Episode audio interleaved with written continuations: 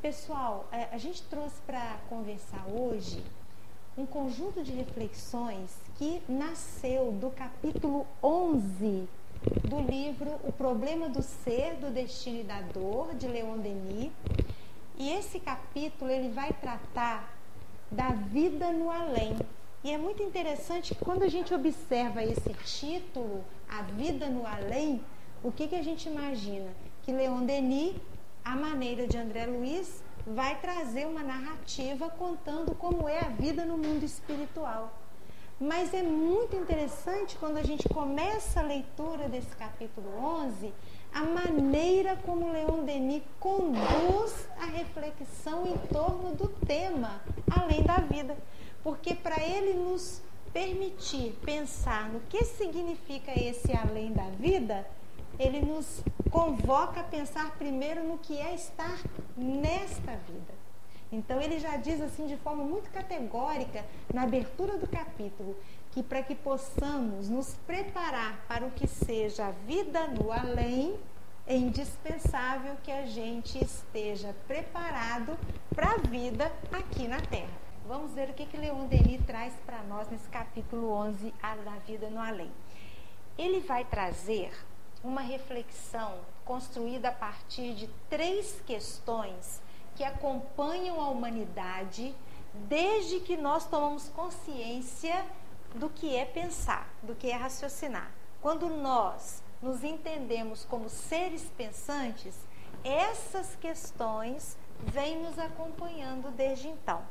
O que acontece é que quando a gente se depara com elas, seja pelo nosso imediatismo, muitas vezes até de forma inconsciente pela nossa indiferença, ou pelo receio ou pelo medo, o que, que acaba acontecendo quando a gente encontra ou esbarra com essas três perguntas? A gente tem uma tendência a ignorá-las. E aí nós vamos esvaziando esses questionamentos do significado e da importância que esse significado tem. Então vamos ver quais são essas três questões que Leon Denis vai trazer para nós. Ele vai partir das perguntas: o que somos? São perguntas conhecidas nossas, né? De onde viemos e para onde vamos? Então vamos pensar aqui um pouquinho, rapidamente, nessas questões. Quando ele traz para poder discutir o que somos, de onde viemos e para onde vamos, ele está nos convidando não a responder essas questões somente com a razão porque se alguém pergunta para nós, sobretudo para o espírita, o que somos, pode ser que racionalmente a gente já tenha a resposta decorada. Sou um espírito imortal que foi criado simples e ignorante. Isso é o que a razão aponta para nós. O que, que essa pergunta efetivamente quer? Ela quer um enquadramento entre o que a razão diz, que eu sou um espírito imortal, criado simples e ignorante, mas ela quer que a gente chegue junto da razão com sentimento, que eu sinta aquilo que eu sei. Tá dando para entender? Então, quando a gente pergunta o que eu sou ou que nós somos, o que, que a gente precisa lançar sobre essa pergunta e por isso ela não é uma resposta fácil. Ela não tem uma resposta simples. Eu preciso jogar que eu sou um espírito imortal, sim, e quais os impactos de ser um espírito imortal na minha vida. Eu me sinto efetivamente um espírito imortal em tudo aquilo que eu faço, nas escolhas que eu realizo, nas conversas que eu tenho, no meu desempenho no trabalho, em casa, na via pública, em sociedade, na casa espírita. Quando se pergunta de onde viemos, racionalmente a gente pode responder assim: Ué, nós viemos do mundo espiritual, não é assim que a gente estuda? Nós viemos da pátria espiritual, mas qual é a implicação de saber que nós viemos do mundo espiritual? A gente ainda emenda racionalmente. Eu sei que eu estou aqui na terra de passagem, não é assim que a gente fala? A nossa vida aqui é provisória, nós sabemos isso. Mas o nosso sentimento chegou junto do que racionalmente a gente sabe? Porque enquanto o sentimento não chega, a compreensão efetiva não existe. E não existindo compreensão, gente, aquela questão da fé inabalável, ela também fica fragmentada para nós. Para onde vamos? Ué, se eu vim do mundo espiritual, é para lá que eu vou voltar? Racionalmente a gente sabe. Então são três questões com as quais nós convivemos o tempo todo, mas para as quais nós não, não damos a devida importância nem o devido significado. E Leon Denis, que é considerado o grande apóstolo do Espiritismo por todo o trabalho de divulgação e cuidado na defesa da doutrina que ele abraçou para si, principalmente depois da desencarnação de Allan Kardec, porque Kardec nasceu, né, é, nasceu em 1804 e Leon Denis nasceu em 1846. Quer dizer, quando Leon Denis nasceu, Kardec estava com 42 anos de idade. Então, Denis conheceu a doutrina espírita muito jovem. E a partir dali ele se encantou com algumas questões que a doutrina trazia e foi um grande defensor e divulgador dessas ideias que estão muito, estritamente alinhadas às obras básicas da codificação. Pois muito bem. Leon Denis não está sozinho nesses questionamentos. Bem antes dele, nós vamos encontrar um filósofo alemão, 40 anos antes de Leon Denis, que era Immanuel Kant. Né? Acho que a maioria aqui já deve ter ouvido falar. O Kant, se não for o maior nome, é um dos maiores nomes de uma escola do pensamento chamada Iluminismo. O que, que o iluminismo trazia para o centro da discussão? A razão como bússola para se buscar o significado da vida para buscar a construção do conhecimento. Então, para o iluminista, só é possível a gente dar conta daquilo que a razão pode responder. Aquilo que a razão não alcança para explicar se torna um grande problema. Então, por que, que nós estamos colocando isso? Porque Kant, 40 anos aproximadamente antes de Leon Denis, usando a razão como esse roteiro para suas pesquisas, estudos e forma de encarar a vida, ele vai chegar ao que ele denomina que são os três grandes problemas da humanidade. Problemas esses que, estamos pensando lá no século XIX, problemas que não tinham até aquele momento, na percepção de Kant, respostas claras, racionais e bem definidas. Que problemas são esses que Kant coloca? Veja se ele tem razão. Um grande problema da humanidade é pensar a respeito da existência de Deus. Eu não sei para vocês, mas para mim isso aqui é uma grande questão. Daqui a pouquinho a gente vai ver por quê. Um outro grande problema da humanidade é entender as leis que regem o universo. Então, lá no primeiro problema, para Kant, a questão é: Deus existe de fato? Se ele existe, onde é que estão as provas desta existência? E se ele existe, é ele que organiza essas leis que regem o universo? O que que segura os sistemas solares, as galáxias? O que que faz o dia e a noite, a chuva, o sol, tudo que está na natureza?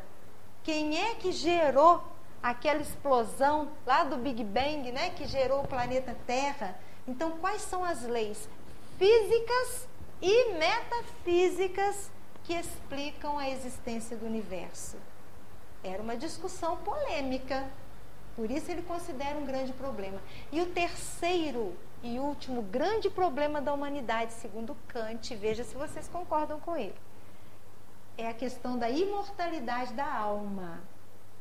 Então ele coloca essas três questões e Leon Denis, 40 anos depois, buscando essas indagações que acompanham a humanidade, ele vai também, Leon Denis, abraçar esses três tópicos como sendo grandes problemas da humanidade. A diferença é que, para Leon Denis, a existência de Deus e as leis que regem o universo compõem um problema.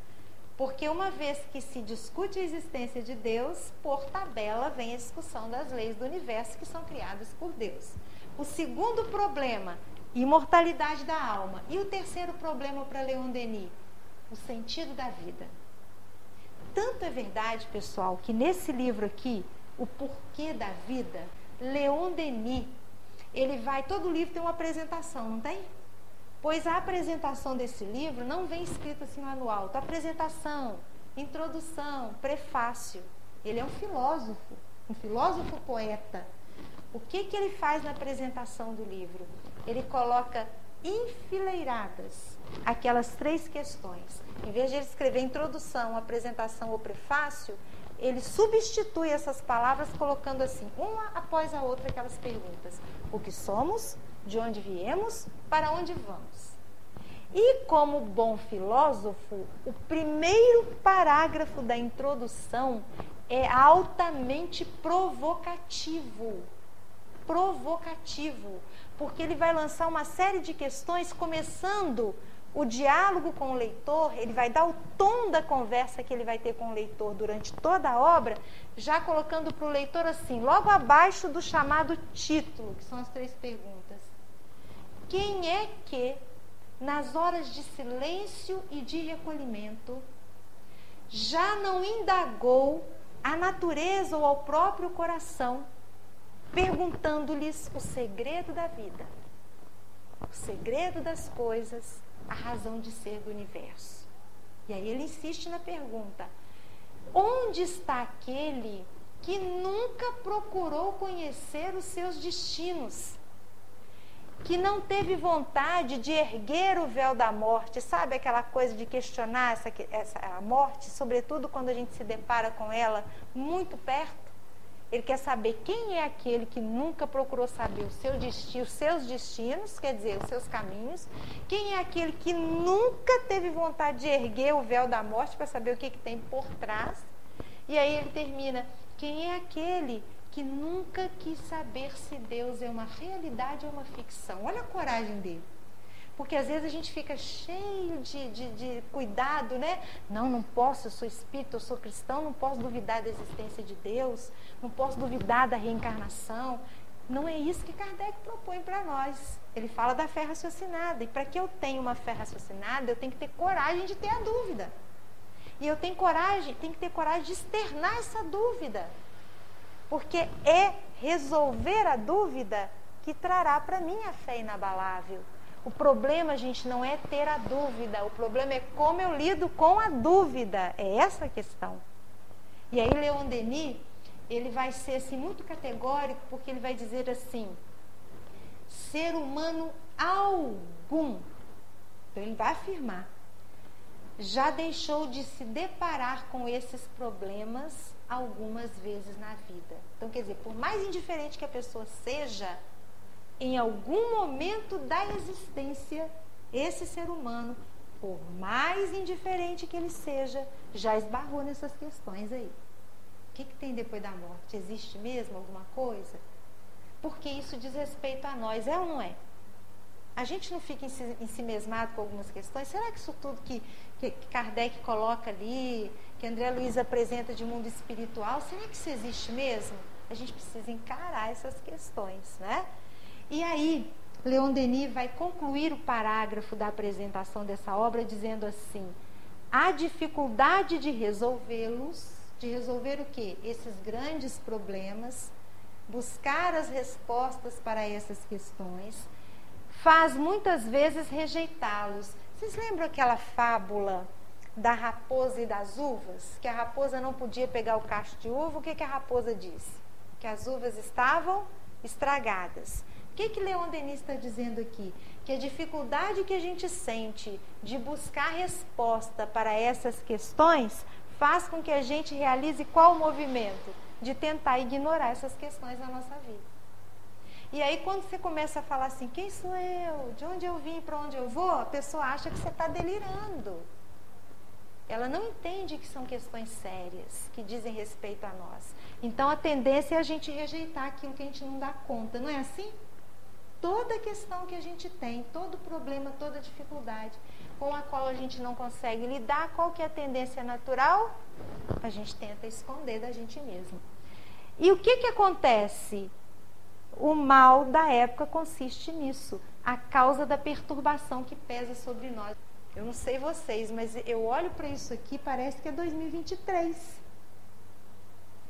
toda a perturbação que a gente está vivendo agora. Claro, nós estamos passando por um processo de transição, mas por que, que a gente precisa enquadrar essas questões na nossa vida? Para a gente passar essa transição com segurança.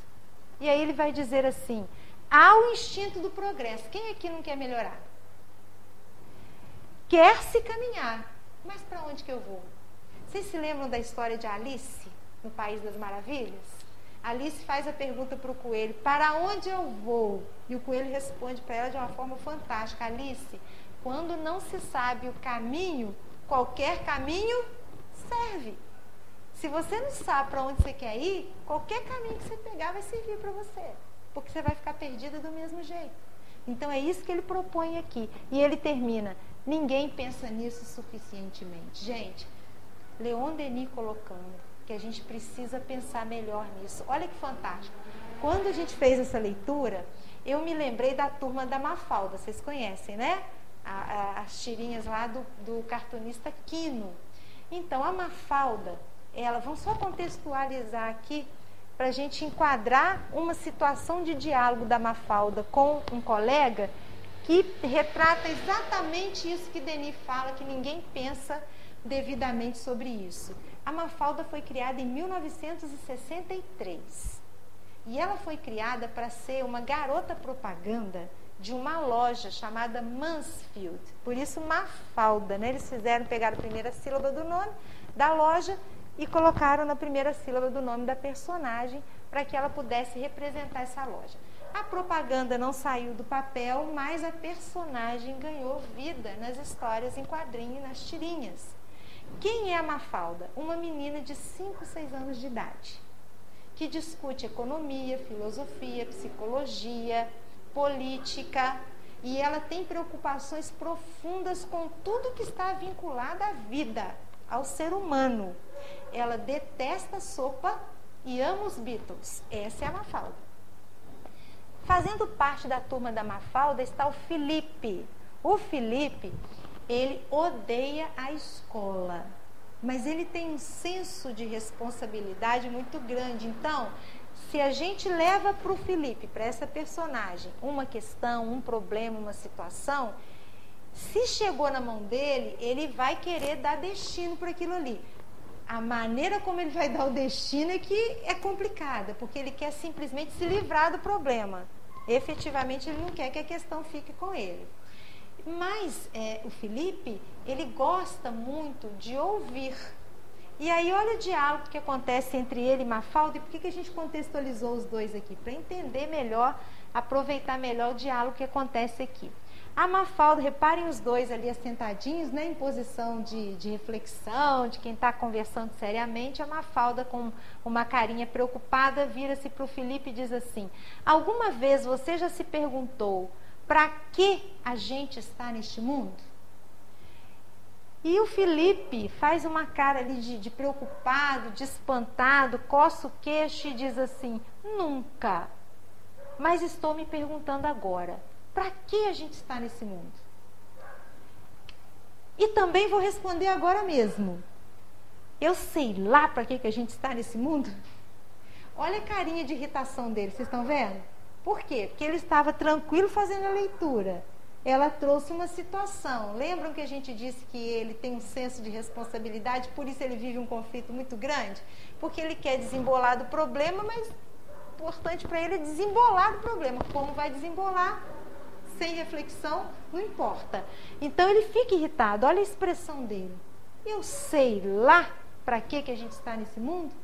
E ele conclui: quanto mais depressa a gente se livrar desse tipo de problemas, melhor. Olha o que, que Leon Denis falou: ninguém quer pensar sobre o sentido da vida, a razão de nós estarmos aqui. É isso aí está ali na cultura, né? Está entranhado na nossa cultura essa discussão filosófica. E é muito importante, gente, que a gente pense sobre isso, e é o que Leon Denis nos convida a fazer, pensar sobre isso. E eu não sei se vocês vão se lembrar, né, daqueles três grandes problemas, se lembram?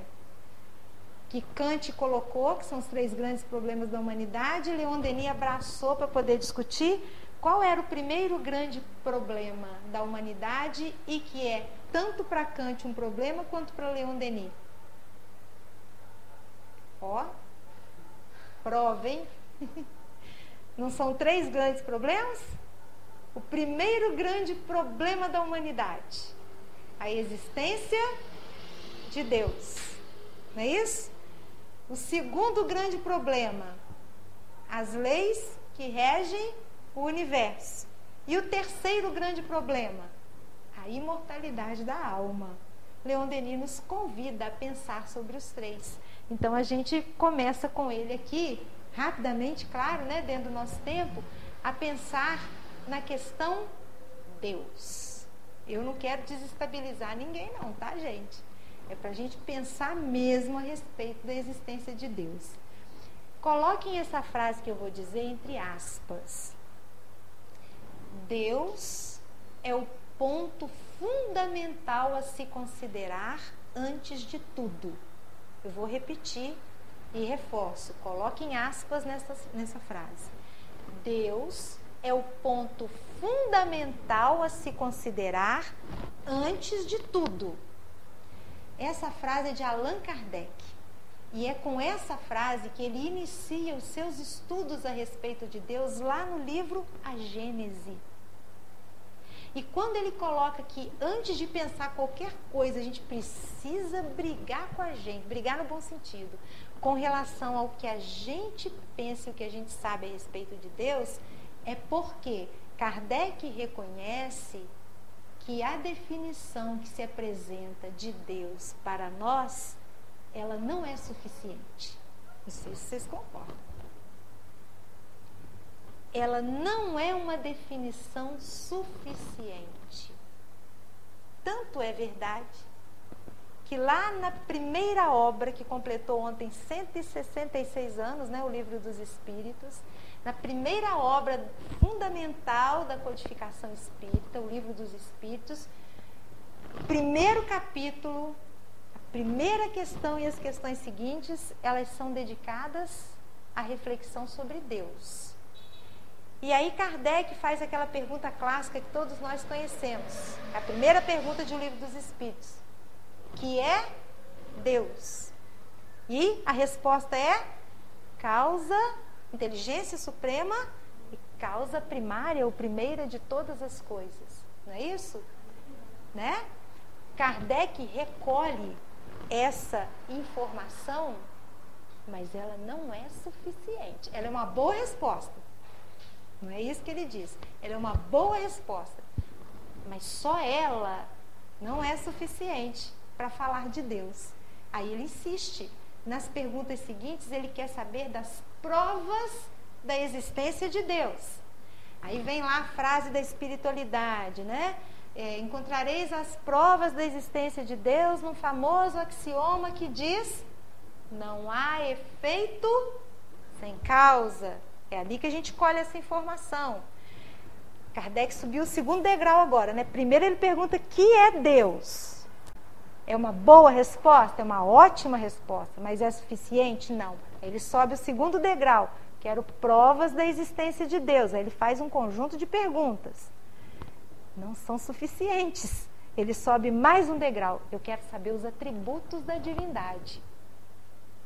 E ele vai picaçar tanto os benfeitores espirituais nessa questão de Deus, que existe uma questão aí, gente, que é a questão 6, que mostra a coragem de Kardec e o quanto ele é um profundo observador e estudioso das coisas. Porque na questão 6 ele me sai com a seguinte pergunta: Noutras palavras, ele indaga a espiritualidade assim: esse sentimento íntimo e intuitivo que nós trazemos a respeito da existência de Deus, veja se não é uma boa pergunta. Não é algo que a gente traz porque nos foi colocado pela nossa cultura, no meio em que a gente vive, a gente foi educado a estudar Deus, a acolher Deus e a acreditar nele? Não é uma boa pergunta? Porque quando a gente convive tanto com uma dada realidade, a gente não acolhe aquela realidade como uma verdade absoluta?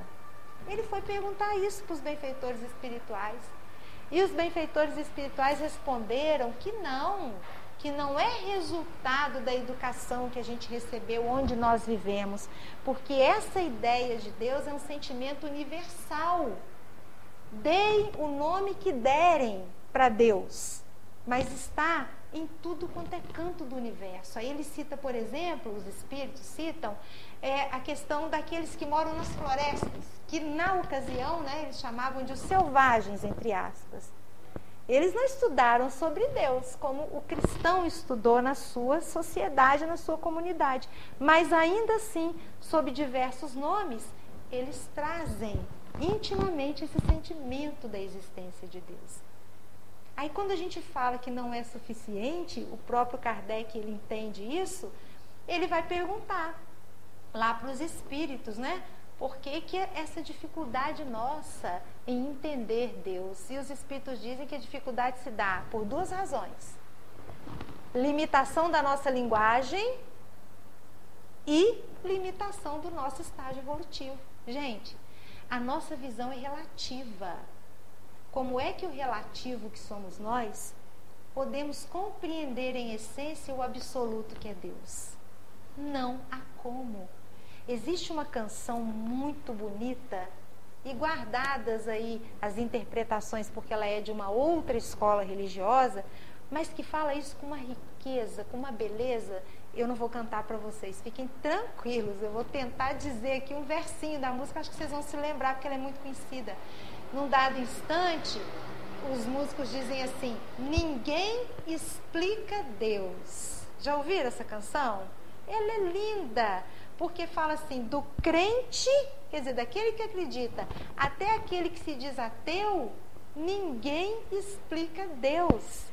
E é tão bonito que eles vão dizendo, né? Dono de toda ciência, se referindo a Deus, né? Sabedoria e poder. Então ele, vai descrevendo Deus da forma como a gente consegue apreender. Mas no fim das contas, é o relativo, tentando alcançar o absoluto. Então a gente precisa ainda, e nós vamos chegar lá, nós vamos chegar onde Jesus está. Porque os Cristos, está lá em a Gênese, os Cristos, lá no último capítulo, é, os Cristos, os Espíritos puros, eles não só entendem Deus, como eles estão conectados diretamente. Olha isso, a gente não consegue nem entender nem dimensionar eles estão diretamente conectados ao pensamento da divindade. Mas isso é um Cristo, gente.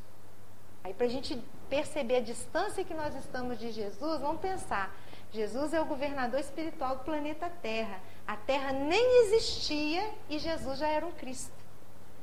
Provavelmente nós não existíamos e Jesus já era um Cristo. Aí a gente vê a idade que a Terra tem e o quanto nós já estamos caminhando por aqui. Então, tem chão para a gente andar, mas a gente vai chegar lá, né? Então eu, eu, vejo muito nessa questão de Deus, acho que talvez vocês já tenham até visto também na internet.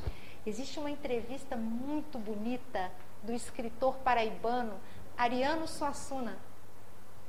O Ariano, ele foi entrevistado por Eric Nepomuceno, foi uma entrevista feita em julho de 2014 no Canal Brasil.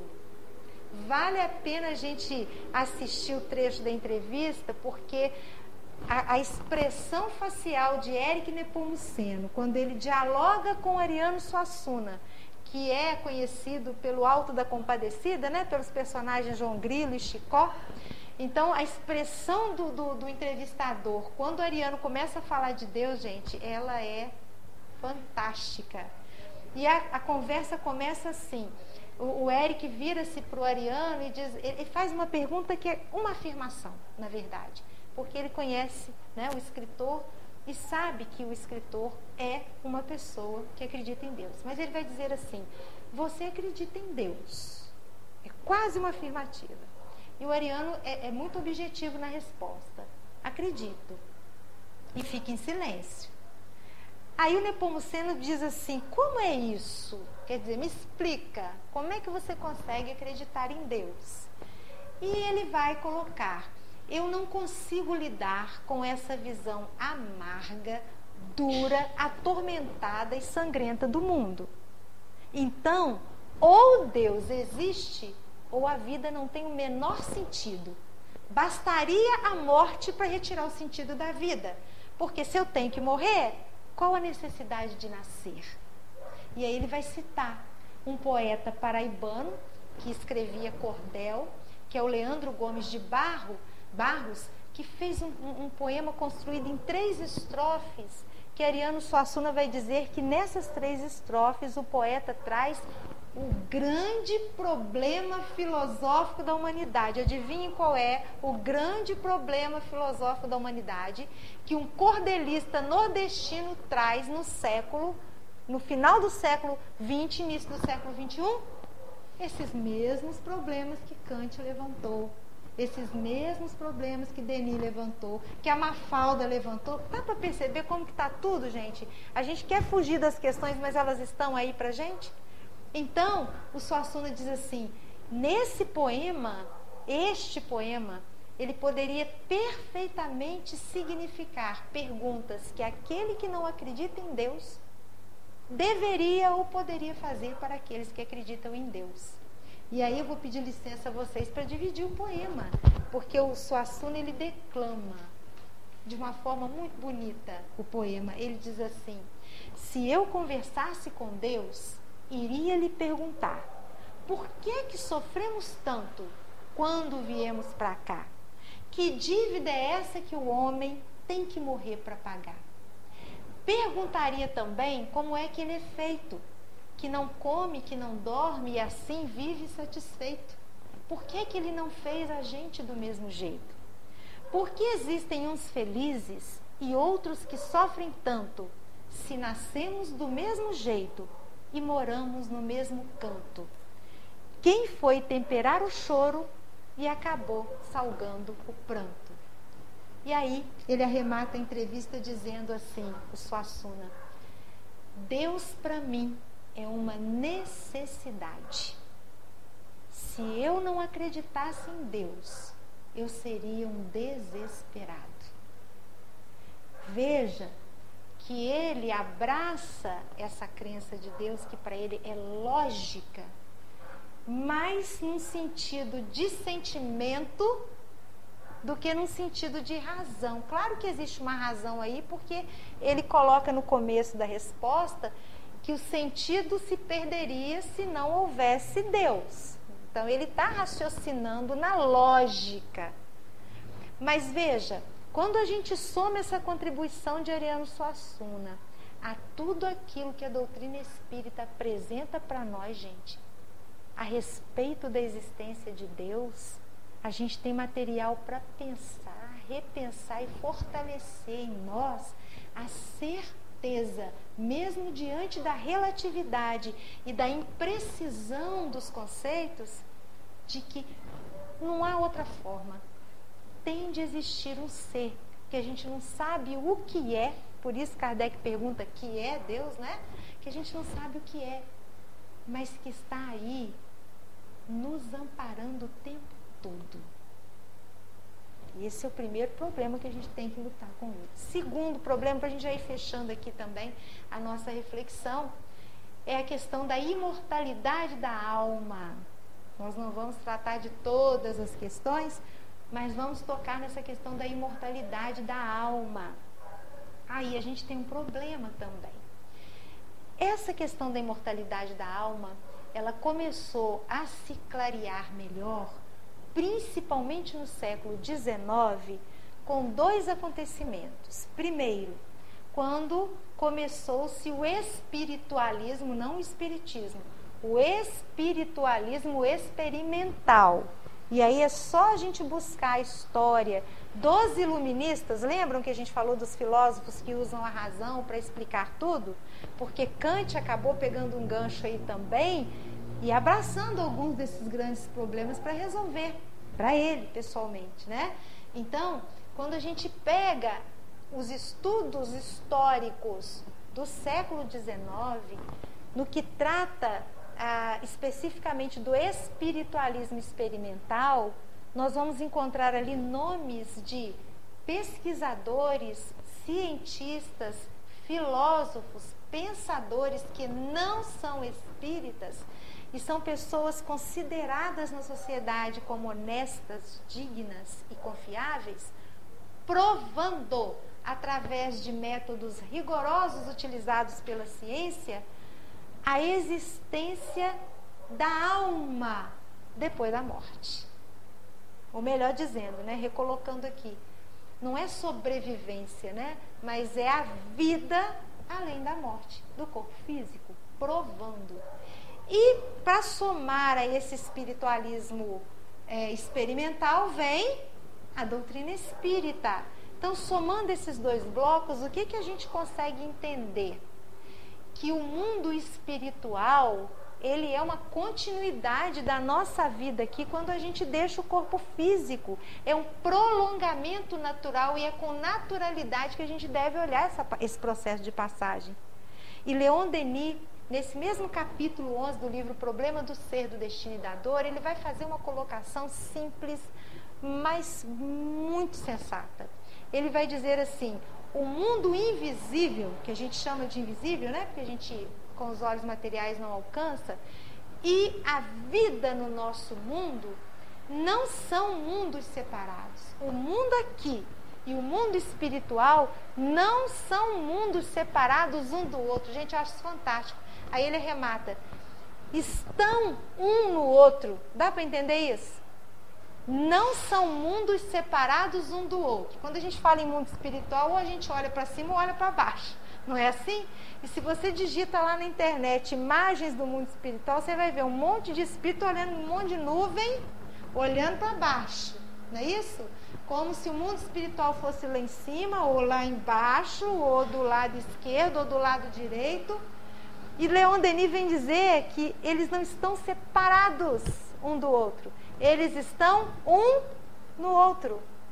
Por exemplo, aqui nós temos a sede do Dom Pedro. Mas nesse mesmo espaço em que está a sede do Dom Pedro, numa outra dimensão, que não é lá em cima nem lá embaixo, existe uma outra construção que a gente não sabe, que pertence ao chamado mundo invisível. É muito interessante que Denis conta uma situação muito pequenina nesse capítulo de uma vidente muito respeitável, muito considerada à época dele, a senhora Prevost. E ela ficava incomodada porque frequentemente ela recebia na casa dela a visita de dois espíritos. Ela era vidente, ela via. E aí um dia, muito cansada e irritada, quando ela se deparou com esses dois espíritos na sala da casa dela, ela virou-se para eles e disse assim: Por que é que vocês estão sempre na minha casa me visitando? E os dois espíritos olharam para ela espantados e disseram assim: Quê? tu é que estás na nossa casa. Ou seja, deu para entender? Não é que eles estavam apegados à casa da vidente, de forma nenhuma. É porque aquele espaço onde estava a casa dela também era o espaço onde estava a casa deles. Numa outra frequência vibratória, numa outra dimensão. Então, é, é o que Leon Denis pretende em todo o corpo da sua obra e você pode abrir qualquer obra de Denis que você consegue estudar junto com o livro dos Espíritos, com a Gênesis, com o Evangelho, está tudo aqui. Ele quer que a gente naturalize a nossa visão do que seja a vida no além. Nós seremos lá na outra dimensão o que nós somos aqui, nesta dimensão. Só que sem o corpo físico. É aí que está a questão. E para a gente é, ir pensando aqui, ele vai ainda colocar para nós a importância de a gente estudar, estudar, para que ao chegar do outro lado, a gente não fique assim, ah, assustado com as coisas que a gente vê. Porque se a gente estuda, não só estuda, a gente vai fechar daqui a pouco, não, não estudo só não basta. Mas estudar e conhecer existência de Deus, imortalidade da alma, leis que regem o universo e sentido da vida, isso é recurso para quando a gente fizer a nossa passagem. Ele vai dizer assim: livre do fardo material que a oprimia, a alma acha-se ainda envolvida na rede dos pensamentos e das imagens, sensações, paixões, emoções, por ela geradas no decurso das suas vidas terrestres. Olha aqui que nos interessa terá de familiarizar-se com a sua nova situação, entrar no conhecimento do seu estado. Bom, se eu já estou familiarizado através do estudo, da reflexão, da meditação com o que é o meu papel no mundo, visível ou invisível, vai ser uma adaptação mais rápida, concordam? Porque eu vou reconhecer as coisas, estarei familiarizado. Eu, eu vou, inclusive, ajudar os espíritos no meu processo de desencarnação. Né?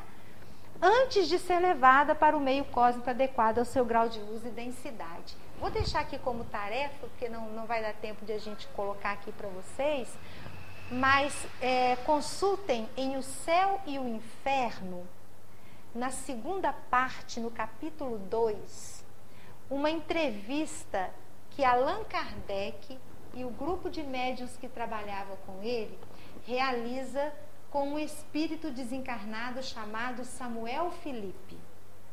Por que, que a gente recomenda é, acompanhar essa entrevista? Kardec vai fazer uma introdução apresentando quem foi Samuel Felipe encarnado. E aí depois ele vai fazer perguntas a respeito de como foi o retorno dele à pátria espiritual e uma informação muito bonita que está no meio das respostas que ele vai dando para Kardec é que ele, na vida ainda aqui na Terra, é, nos últimos anos tornou-se espírita. Não que, e a gente vai ver isso já já, né? Ser espírita resolve nossa questão no mundo espiritual. Não é isso. Mas ele adquiriu o conhecimento espírita. E que isso fez uma diferença muito grande quando ele retornou, porque ele, ele, ele reconheceu os processos da desencarnação acontecendo com ele. E uma informação que ele traz que eu achei assim tão confortadora, gente, é que a gente já sabe pela literatura espírita que quando nós desencarnamos, é muito comum que alguém que é afeto nosso venha também nos receber. Não é isso que a gente lê, né? E com ele não foi diferente. Só que quando ele saiu daquele estado que para ele foi breve, de perturbação, ele reconheceu algumas pessoas com as quais ele havia convivido na última existência, mas havia ali outras que ele não reconheceu de imediato. Depois ele descobriu que aquelas pessoas é, que ele não reconhecia eram os laços de afeto de existências anteriores. Olha só, olha isso. Quer dizer, a turma vem mesmo para receber a gente. Se a gente está preparado para isso, a gente aproveita melhor, que foi o que ele fez. Então, vale a pena a gente ouvir a história de Samuel Felipe contada em O Céu e o Inferno por Allan Kardec e esse grupo de médiums, né? E aí a gente traz a questão: qual o sentimento que domina a maioria dos homens no momento da morte? A dúvida, o temor ou a esperança? O que, que vocês acham? Tomando por base até a gente mesmo, né? Se a gente sabe que vai desencarnar hoje, qual sentimento a gente vai levar? Dúvida, temor ou esperança? Só para a gente pensar. Vamos ver o que, que os amigos espirituais disseram. Vai levar a dúvida aquele que não pensou nos grandes problemas da humanidade e que por isso caiu no ceticismo, na indiferença e no materialismo. Esse vai carregar a dúvida, porque não era a dúvida que ele tinha? Ele vai carregar a dúvida. O temor nos culpados e a esperança nos homens de bem. Quando a gente ouve esse encaminhamento, para a gente encerrar aqui, a gente se recorda muito nós falamos que estudar, não é, para conhecer o outro lado é importante, nos prepara, mas só o estudo não basta. Então a gente vai encerrar trazendo para vocês os bastidores da questão 642 do Livro dos Espíritos que a gente apresenta já já, tá? É, esses bastidores estão contados no capítulo 7 do livro Cartas e Crônicas, psicografado por Chico e ditado por irmão X, Humberto de Campos. Então, ali irmão X vai dizer que quando Kardec organizava os textos que fariam parte de O Livro dos Espíritos, naquele dia em especial, ele havia tomado conhecimento da narrativa feita por Lutero, o grande reformista protestante, de um sonho que ele, Lutero, havia tido, em que foi arrebatado, nas palavras de Lutero, ao paraíso e ali ele conseguiu vivenciar o que era felicidade celestial. Nós estamos resumindo aqui a narrativa de Lutero, mas Kardec leu na íntegra. E o codificador ficou arrebatado por aquela narração de Lutero. Ele ficou muito emocionado com aquilo que Lutero contou do sonho que tivera. De maneira que, quando ele se recolheu ao leito, ainda sob as impressões daquela narrativa, e adormeceu, curiosamente ele também foi arrebatado por um emissário do alto que o levou de chofre a uma região nevoenta. Não era o paraíso de Lutero. Levou Kardec para uma região nevoenta. Ele não conseguia enxergar o que estava ali, mas ele conseguia escutar gritos lancinantes, gritos dolorosos, gargalhadas que representavam desequilíbrio e loucura, chamamentos, impropérios, xingamentos, e aquilo estava cortando o coração dele. Então ele se lembrou dos crucificadores do Cristo e perguntou para o emissário que o acompanhava: Por acaso são os crucificadores de Jesus que estão aqui? E o, o emissário amigo respondeu de pronto: Não, eles não estão aqui. Porque quando crucificaram Jesus, não tinham ideia do que estavam cometendo, do crime que estavam cometendo, porque não conseguiam organizar no pensamento nada vinculado às questões de espiritualidade. E o próprio Mestre veio libertá-los da culpa e do arrependimento promovendo existências variadas para que eles pudessem resgatar o débito adquirido. Aí Kardec imediatamente se lembrou dos imperadores romanos. Acaso são os imperadores romanos que estão aqui? E o mesmo emissário disse: não, eles também não estão aqui. Porque, embora vestidos de civilidade, nunca encontraram tempo ou oportunidade para pensar nas coisas do Espírito e estão aí pela vida nos seus resgates expiatórios. E Kardec insiste: são os perseguidores dos cristãos. Eles estão aqui. E o emissário disse: não, eles também não estão aqui. Porque também vestidos de civilidade eram almas quase selvagens Algumas já resgataram o compromisso e partiram para esferas superiores. Outras ainda se debatem nos mundos de expiação. E aí Kardec se lembrou, mas não externou. Ele se lembrou dos conquistadores do mundo. Se lembrou de Alarico I, Aníbal, Gengis Khan, Átila, sanguinários. Mas antes que ele perguntasse, o emissário já disse: não, essas figuras de quem você se recorda também não estão aqui. Espíritos endurecidos, mas os seus afetos e os juízes do mundo espiritual têm organizado reiteradas reencarnações para que eles quitem o seu débito com o planeta. E aí Kardec diz assim: então, por favor, esclareça quem são esses que estão aqui e que gritam tanto de desespero a ponto de cortar o meu coração. E o benfeitor espiritual vai dizer assim: temos junto de nós os que estavam no mundo plenamente educado quanto aos imperativos do bem e da verdade, e que fugiram deliberadamente da verdade e do bem, especialmente os cristãos infiéis de todas as épocas perfeitos conhecedores da lição e do exemplo do Cristo, e que se entregaram ao mal por livre vontade. Para eles, um novo berço na terra é sempre mais difícil. E aí, nesse instante, Kardec retorna ao corpo físico e desperta, era ainda madrugada. Ele se levanta, assenta-se na escrivaninha e compõe o que hoje está registrado em O Livro dos Espíritos como a questão 642. Para agradar a Deus e assegurar a sua posição futura, bastará que o homem não pratique o mal? E os espíritos dizem: não cumpre-lhe fazer o bem no limite de suas forças, porquanto responderá por todo o mal que haja resultado de não haver praticado o bem. Então, pessoal, nós temos aí à nossa disposição essa abençoada doutrina. Vamos fazer valer essa oportunidade que a gente tem nesta atual existência.